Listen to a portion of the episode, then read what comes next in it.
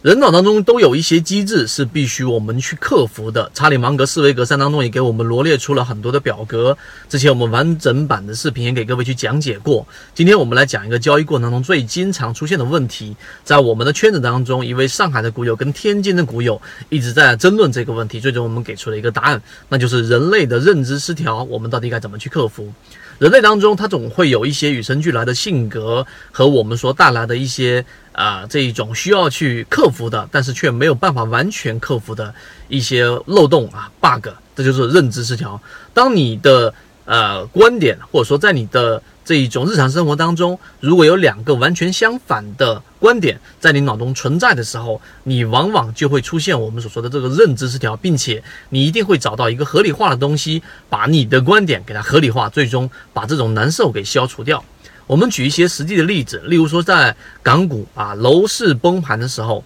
例如说在乌龙指的时候，例如在例如说我们说千股跌停的时候，例如说我们说二零一六年暴跌的时候，二零零八年暴跌的时候，那么当这种暴跌的时候，人类的资就你人的资产会大幅的缩水，并且呢，你原来的这种认知都会出现很多的问题。你买一只个股，我们落实到最直接的，你买一只个股，原来你预期它可以涨百分之三十，最后你一买单。一下单当天，你买到了一个高点，结果第二天出现了一个三点的阴线，你还是有所怀疑，对不对？因为你认为它价值面很好啊，基本面很好啊，然后净利润增长率达到了百分之两百啊，那这些因素都很好，并且多头排列，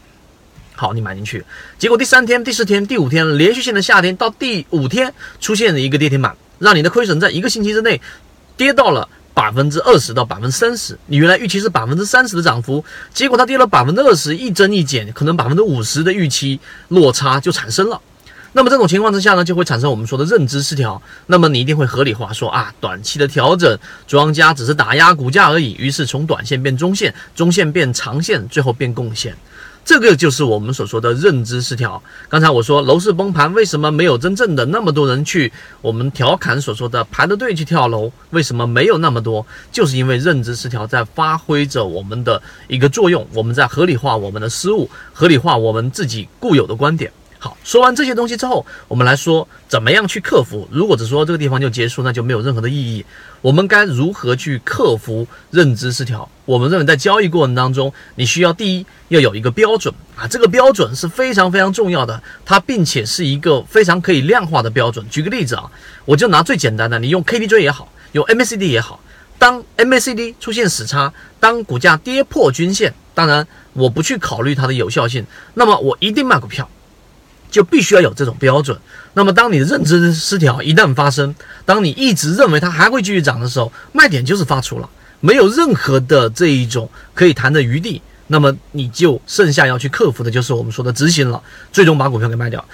这是克服认知失调的其中一个方式，就是要有一个非常固定的标准。这也是为什么我们的完整版视频和我们每天三分钟一直给各位去讲的交易模块和建立交易系统，就有这样的一个原因。第二个必须要有一个监督系统，你自己可能交易的不是特别好，那你可以用你的这一种身边的资源，例如说你的朋友。或者说是你的这个爱人，然后用它做一种监督啊。当然，我认为用爱人来做这个监督，一般成功率都会比较低啊，因为感性成分会比较多。但你一定要有一个人来进行监督，那你自身没有办法去克服的因素，可以通过外界来进行克服。我们讲的这两个点，所以认知失调是最最经常发生的。而刚才我讲的那一个卖出系统，实际上是。我们说很低端的，那我们常规的，例如说像捕捞季节发出死叉，当流动资金连续三天翻绿流出，个股跌破智能辅助线，那是必卖无疑的一个卖点。那么，当你认知失调一旦发生了，那么这个必然的条件一旦出现，你会很果断的把股票给卖掉。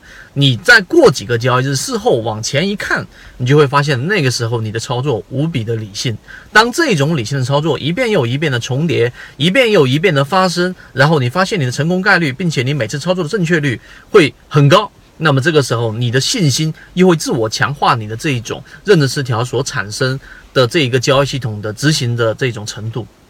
所以今天我们三分钟给各位去讲这个认知失调，希望对各位来说有所启发。无论是在生活中还是交易过程当中，认知失调非常长的这一种频繁的发生，而要解决这个问题，我们认为在交易过程当中，我们已经找到了呃方式。如果你想要去更多的了解怎么样去解决这一种认知失调、自己知行不合一、自己经常一卖了股票，然后呢一涨起来又忍不住追回去，当个股出现自己预期相反的方向，还执着自己的理念，导致小亏变大亏的这种问题都一直存在的话呢，想解决可以找到我们的圈子。好，今天讲这么多，各位再见。